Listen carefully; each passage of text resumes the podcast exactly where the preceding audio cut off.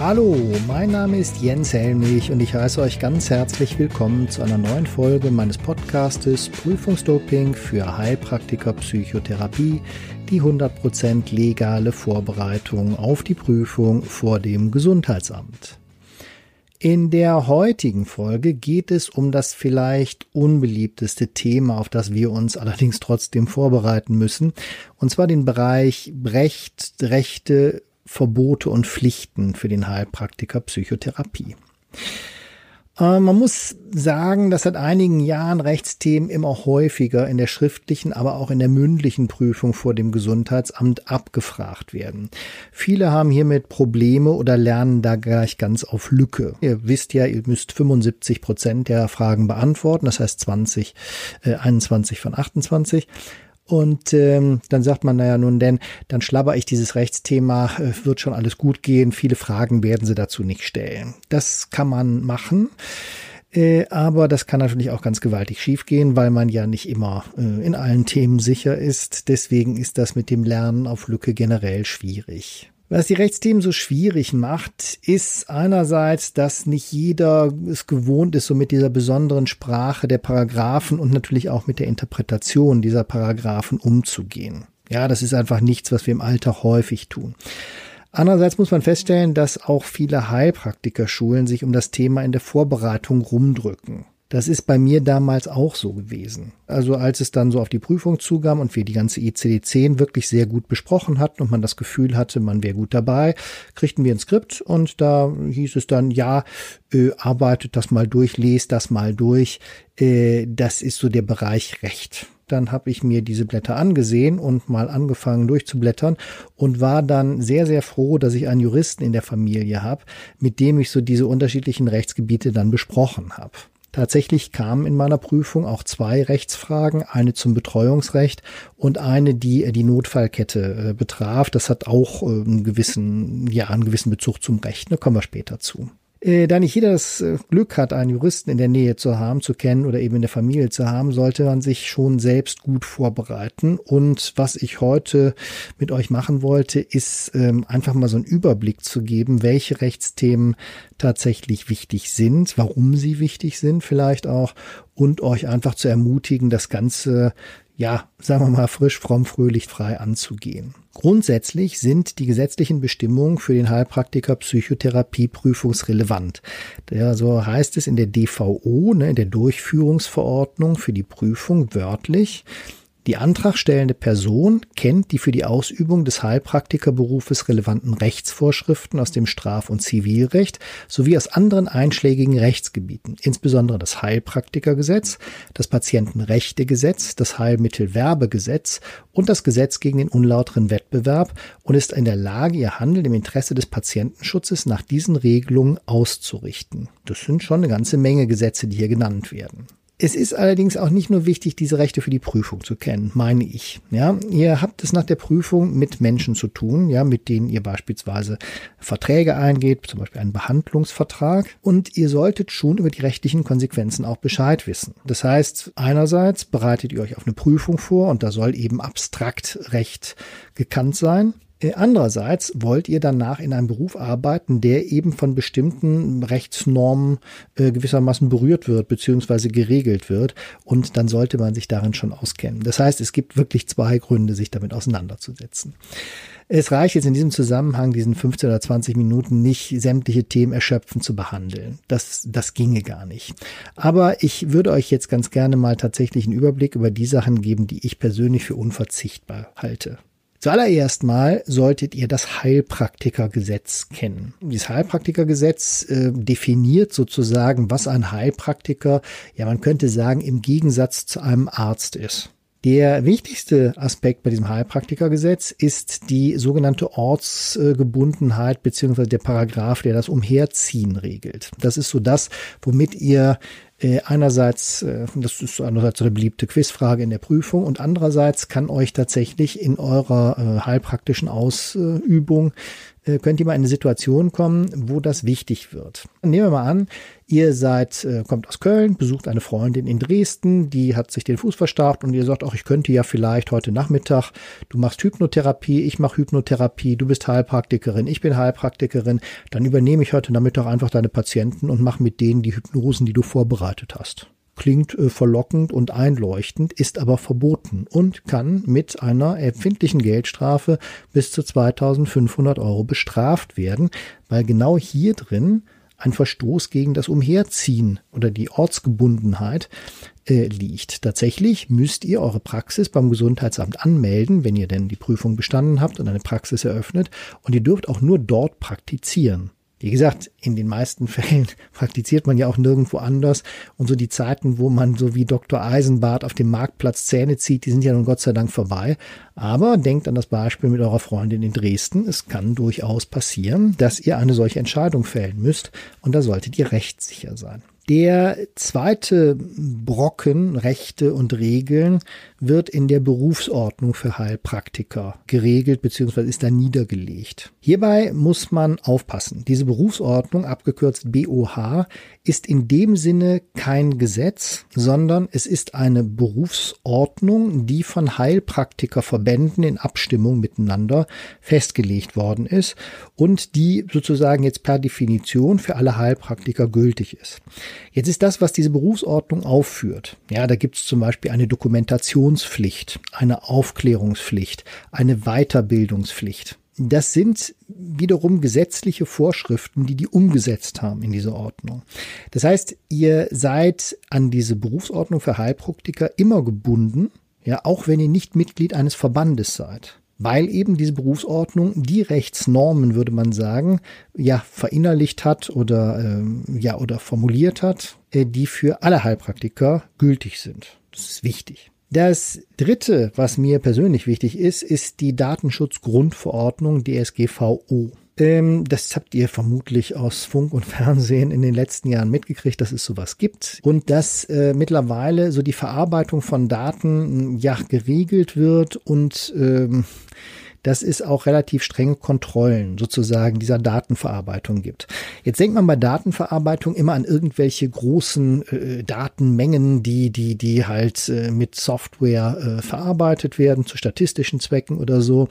Aber Datenverarbeitung bedeutet schon, dass ihr beispielsweise die Namen, Adresse und Telefonnummer euren Patienten speichert. Und in dem Moment, wo ihr das tut, wo ihr also einen Computer oder eine Maschine benutzt, das sagen wir mal einen Computer benutzt, der in irgendeiner Art und Weise mit euren Patientendaten oder Terminen oder was auch immer in Berührung kommt, gelten auch diese Regeln dieser Datenschutzgrundverordnung für euch. Jetzt sind wir jetzt ist bei uns die, das zusätzliche Problem, ähm, dass wir es mit medizinischen Daten zu tun haben. Ja, denn ihr erhebt ja, ne, wenn ihr eine Anamnese, ein Anamnesegespräch führt beispielsweise, erhebt ihr medizinische Daten eurer Patienten. Ne? Das heißt, ihr fragt die nach Vorerkrankungen, nach äh, äh Funktionsstörungen, äh, Schlafstörungen und was auch immer. Das heißt, in dem Moment speichert ihr medizinische Daten, die noch sensibler sind und die, sagen wir mal, auf die man noch mehr aufpassen muss. Grundsätzlich seid ihr verpflichtet, das wird sowohl in der Berufsordnung für Heilpraktiker geregelt als auch im bürgerlichen Gesetzbuch,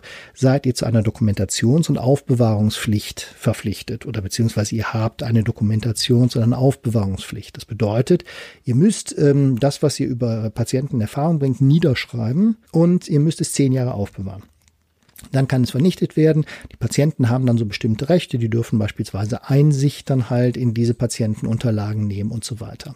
Jetzt heißt ja aufbewahren heutzutage meistens, wir bewahren eine Datei im Computer auf. Und auch dann kommt diese Datenschutzgrundverordnung zum Tragen, denn ähm, sämtliche, wie gesagt, gespeicherte Daten über Patienten müssen besonders geschützt werden. Das heißt, ihr müsst Sicherheitskopien machen, die müssen in feuerfesten Schränken aufbewahrt werden. Theoretisch darf der Computer äh, nicht mit dem Internet verbunden sein oder ihr müsst zumindest so sicher sein, dass kein Fremdzugriff von außen auf euren Computer stattfinden darf. Und das ist gar nicht so einfach heutzutage bei irgendwelchen Hackerangriffen tatsächlich zu wissen. Ja, und wenn euch diese Daten verloren geht, dann holla die Waldfee. Ein anderes Problem ist die Datenverarbeitung im Ausland. Diese DSGVO regelt praktisch, dass die Daten nur in Deutschland gespeichert und verarbeitet werden dürfen. Das tun wir natürlich auch im Normalfall. Jetzt ist es aber so, wir haben beispielsweise bei Facebook, ja, wenn ihr bei Facebook so eine, äh, eine, eine Seite einrichtet, wo ihr eure Praxis vorstellt, gibt es sogenannte Terminbuchungstools. Ja, das heißt, eure Patienten können über Facebook äh, Termine mit eurer Praxis vereinbaren. Das klingt zunächst mal super, ne? dann hat man das Ganze auch schnell auf dem Handy und so weiter und äh, man hat äh, uns im Kalender und man hat einen guten Überblick.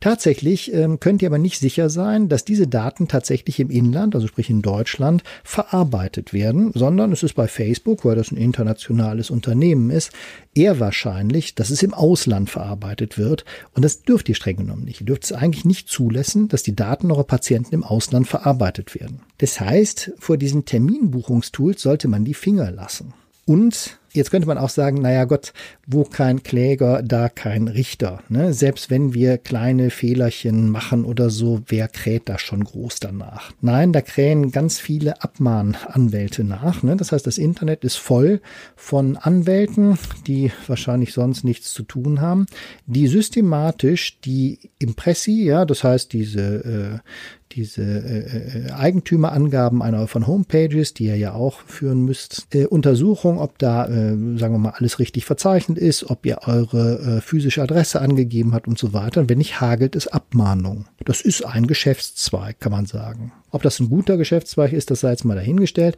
Aber äh, es gibt solche Anwälte, die tun das. Ja, und wenn ihr euch nicht in Teufelsküche bringen wollt, dann haltet euch an das, was die Datenschutzgrundverordnung vorschreibt wichtig. Ebenfalls wichtig im nächsten Schritt sind die Patientenrechtegesetze. Ja, die sind auch im bürgerlichen Gesetzbuch zu finden. Da geht es beispielsweise darum, dass ihr euren Patienten gegenüber aufrichtig in Bezug auf die Therapieform sein müsst. Ja, das heißt, ihr äh, sagt nicht einfach so ein bisschen so wie Sigmund Freud, ihr bleibt ganz stumm sitzen, ja, und wartet, bis die Leute anfangen zu reden, ja, sondern ihr sagt denen also, ich äh, persönlich biete Therapien in humanistischer Gesprächstherapie an. Das basiert auf den Überlegungen von Carl Rogers. Das ähm, funktioniert ungefähr so. Wir sitzen uns gegenüber und sprechen miteinander. Ja, dadurch entstehen folgende Kosten. Ich nehme das und das pro Stunde. Ja, ähm, es gibt kein Heilversprechen, aber wir könnten sagen, dass Sie vielleicht dann doch fünf bis zehn Stunden erstmal dabei bleiben sollten. Äh, wenn Sie die Therapie abbrechen äh, wollen, können Sie das jederzeit tun. Ich selber habe eine Schweigepflicht und gebe Ihre Daten nicht weiter und so weiter. Diese Dinge sind im Patientenrechtegesetz geregelt. Das heißt, auf der einen Seite gibt es eben diese Vorschriften, wie sich der Therapeut zu verhalten hat. Und umgekehrt ähm, gibt es eben Gesetzeswerke, die sagen, was, was darf der Patient vom Therapeuten? Er darf zum Beispiel jederzeit Einsicht in seine Patientenakte nehmen, aber dafür muss sie auch da sein. Das heißt, ihr müsst eurer Dokumentationspflicht schon nachkommen, sonst wird das Ganze peinlich, beziehungsweise ihr verstoßt dann gegen diese Dokumentationspflicht und könnt das Patientenrechtegesetz nicht wahrnehmen, beziehungsweise die Patienten können das Patientenrechtegesetz nicht wahrnehmen. Das bürgerliche Gesetzbuch ganz grundsätzlich regelt Dienstverträge und äh, hat einen besonderen Passus, wo es um Behandlungsverträge geht. In unserem Fall ist der äh, sozusagen das Geschäftsverhältnis zwischen einem Therapeuten und einem Patienten ist ein, wird durch einen Dienstvertrag geregelt. Theoretisch kann der auch nur mündlich geschlossen werden.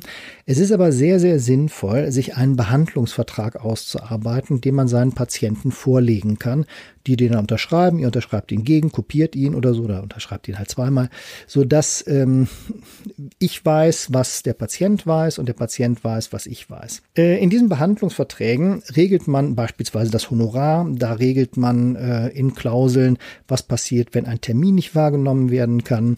Der Patient wird darüber aufgeklärt, dass er die Therapie jederzeit abbrechen kann und so weiter. Diese Behandlungsverträge, die gibt's im Internet, äh, müsst ihr mal gucken, irgendwie, die könnt ihr euch kopieren ne, und dann ein bisschen euren Erfordernissen anpassen. Äh, wenn ihr wollt, schreibt mir eine E-Mail, dann schicke ich euch meinen Behandlungsvertrag, den ich immer benutze, den kann man auch nehmen. Aber auch das wissen viele nicht, das muss eben gemacht werden, das sollte gemacht werden. Was in der Heilpraktikerprüfung häufig vorkommt, sind Fragen zum Betreuungsrecht zum psychisch Krankengesetz der Bundesländer. Ja, die Bundesländer haben jeweils andere psychisch Krankengesetze. Und ähm, hier wird tatsächlich verlangt oder werden Grundkenntnisse des Betreuungsrechts verlangt, was nicht einfach ist. Das Betreuungsrecht bedeutet im Grunde genommen, ihr kennt das vielleicht noch so aus äh, alten Agatha Christie Romanen oder Agatha Christie Verfilmungen oder so, dass äh, die alte Erbtante entmündigt wird und dann können die erbberechtigten Neffen und Nichten sich an ihrem Vermögen gütlich tun. Und die äh, enterbte und äh, entmündigte Tante kommt ins Heim oder sowas in der Richtung. Das war tatsächlich früher mal so, das ist aber heute äh, anders. Heute gibt es eben keine Entmündigung mehr, sondern es gibt ein Betreuungsrecht. Und das Betreuungsrecht bedeutet, dass jemand, der sich sozusagen nicht selbst helfen kann oder zumindest nicht in allen Belangen selbst helfen kann, beziehungsweise der durch Krankheit und in unserem Fall eben psychische Krankheit, ähm, sagen wir mal, nicht immer gut selbstbestimmt handeln kann, dass der einen Betreuer zugeordnet bekommt und dann mit dem dann halt ähm, bespricht, äh, ja, also nehmen wir mal an, äh, jemand ist manisch beispielsweise und jemand der äh, der an Manien leidet oder so manische Episoden durchlebt der äh, verliert das gesunde die gesunde Angst vor dem vor dem vor dem Misserfolg ja, das heißt, das sind Leute, die sagen so, ich fahre jetzt nach Baden-Baden in die Spielbank, ne, schmeiß äh, mein Haus, mein Auto und mein gesamtes Geld auf den Tisch und äh, wette auf die 22 schwarz beim Roulette oder was für eine Farbe die 22 auch immer hat. Und weil ich kann gar nicht verlieren. Ja, ich, ich, ich werde in jedem Fall gewinnen. Ne? Ja, und dann ist das Vermögen, das Auto, das Haus und was auch immer alles weg, ne? weil die 22 dann doch nicht kam. Jetzt ist es, wenn diese Krankheit bekannt ist, sehr, sehr sinnvoll zu sagen, pass auf, ähm, du bist ein netter Mann und du kannst äh, alles äh, machen, was du willst, wir lieben dich, aber du lässt die Finger von unserem Familienvermögen. Das heißt, bei allen finanziellen Entscheidungen über, was weiß ich was, sagen wir mal 5000 Euro, bekommst du einen Betreuer, sozusagen zu, zugewiesen, ja. Und dieser Betreuer äh, schaut ein bisschen darauf, was machst du mit dem Geld, wohin fließt das, ne? Und ist das sinnvoll, das zu tun? Und ohne die Zustimmung des Betreuers darfst du nicht mehr als 5000 Euro ausgeben, zum Beispiel, ja. Das wäre so eine Anwendung des Betreuungsrechts, ja, oder eine Anwendung des Betreuungsrechts. Jetzt gibt es das Problem, muss man sagen, das juristische Problem, ähm, wenn wir es mit Menschen zu tun haben, die suizidal sind. Ja, es ist ja so, grundsätzlich darf jeder tun und lassen, was er will. Jetzt ist die Suizidalität, ja, also das heißt die Selbstmordgefährdung, die akute, ist definiert als eine Erkrankung. Das heißt als eine psychische Erkrankung. Das heißt, in dem Moment greift das Betreuungsrecht beziehungsweise das sogenannte psychisch Krankengesetz. Das heißt, man würde sagen, also jemand, der ähm, der erwiesenermaßen äh, selbstmordgefährdet ist, kann ab jetzt nicht mehr für sich entscheiden, sondern äh, äh, er braucht Hilfe auch gegen seinen Willen. Ja, das heißt, auch wenn er sagt, aber mir geht's doch gut und ich kann das doch selber entscheiden, oder so würde man sagen, nein, wir verbieten dir zu entscheiden, von der Brücke zu springen. Das verhindern wir. Und das verhindern wir dadurch, indem wir sagen, das sind Symptome einer Krankheit, die du hast. Und äh, deswegen brauchst du Behandlung. Und deswegen können wir dich jetzt beispielsweise in eine psychiatrische Klinik einweisen, auch gegen deinen Willen, weil dein Wille ja gewissermaßen im Moment gar nicht dein Wille ist. Er ist ja durch die Krankheit gewissermaßen fremdbestimmt, wenn man so will. Und so schützen wir dich auch wenn du im Moment glaubst, dass du gar keinen Schutz brauchst. Das Ganze ist natürlich schwierig. Ne? Denn äh, wie, wie macht man das ganz konkret? Also der Klassiker oder die klassische Frage, die äh, immer mal so gestellt wird, ist schlicht und ergreifend, was mache ich denn?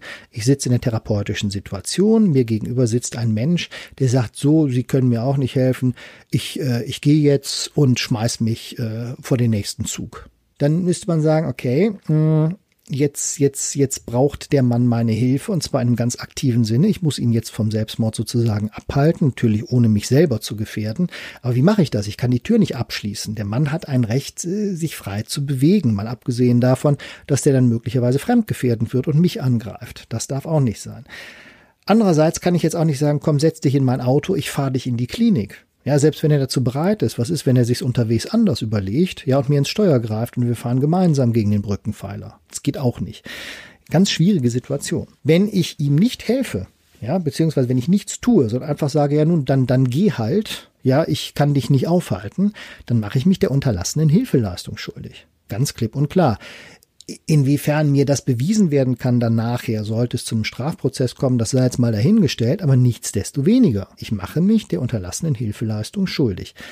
All, das mit anderen Worten, ich muss Hilfe dazu holen. Das kann die Feuerwehr sein, das kann die Polizei sein. Üblicherweise wird als Antwort dann verlangt von den Gesundheitsämtern, dass man den sozialpsychiatrischen Dienst des Gesundheitsamtes anruft, die wiederum die Polizei und die Feuerwehr verständigen und die kommen dann und sammeln denjenigen ein. Bei mir vor der Haustür oder vielleicht ist er schon ein paar hundert Meter gegangen, je nachdem. Ähm, dieses Betreuungsrecht, dieses psychisch Krankengesetz, äh, das habe ich jetzt mal ganz kurz umrissen in drei Minuten. Das ist etwas komplizierter, weil es dann auch darum geht, dass wir zum Beispiel niemanden einfach gegen seinen Willen in eine Klinik einsperren können. Das heißt, so im Laufe der ersten 24 Stunden muss ein Richter konsultiert werden, der das praktisch höchst, höchstrichterlich bestätigt, dass derjenige oder diejenige eben äh, weiter Hilfe in einer psychiatrischen Klinik bekommen. Deswegen beschäftigt euch mit dem Betreuungsrecht und schaut euch das psychisch Krankengesetz gut an. Ja, es gibt da auch kommentierte Fassungen davon. Ich mache jetzt mal ganz kurz Reklame. Ich habe einen kleinen Rechtskurs für Heilpraktiker entwickelt, wo ich so in sechs, sieben Stunden euch mal diese ganzen Rechtsnormen mal so ein bisschen vorstelle. Wie gesagt, könnt ihr über meine Homepage käuflich erwerben, beziehungsweise ihr könnt euch dafür anmelden. Ihr könnt es aber auch selber machen, indem ihr euch halt äh, entweder mit einem Juristen zusammentut, falls ihr einen solchen kennt, oder aber ihr versucht mal euch durch die entsprechenden Rechtsnormen durchzuwursteln. Wie ihr es macht, ist eure Sache, aber macht es auf jeden Fall. In den letzten Jahren sind immer regelmäßiger Fragen zum, zu Rechtsthemen in der Prüfung vorgekommen und äh, daran soll es dann doch vielleicht auch nicht scheitern. Und wie ich am Anfang schon mal gesagt hatte, ähm, es ist auch wichtig für eure spätere berufliche Tätigkeit eine gewisse Rechtssicherheit zu haben. Deswegen seht das nicht als nur lästige Pflicht, die man einfach so hinter sich bringt, sondern äh, ja, versucht, auch wenn es nicht immer ganz einfach ist, mit ein bisschen Spaß, Freude und Interesse an das Thema ranzugehen. Es lohnt sich. Das war's von mir. Ich bin euer Jens Helmich von prüfungsdoping.de und ich hoffe, ich konnte euch auch in dieser Folge ein bisschen was Neues erzählen. Wenn ihr Lust habt, schaltet nächste Woche wieder ein, dann mit einem neuen Thema rund um den Heilpraktiker Psychotherapie. Habt eine gute Woche und macht's gut. Euer Jens von prüfungsdoping.de.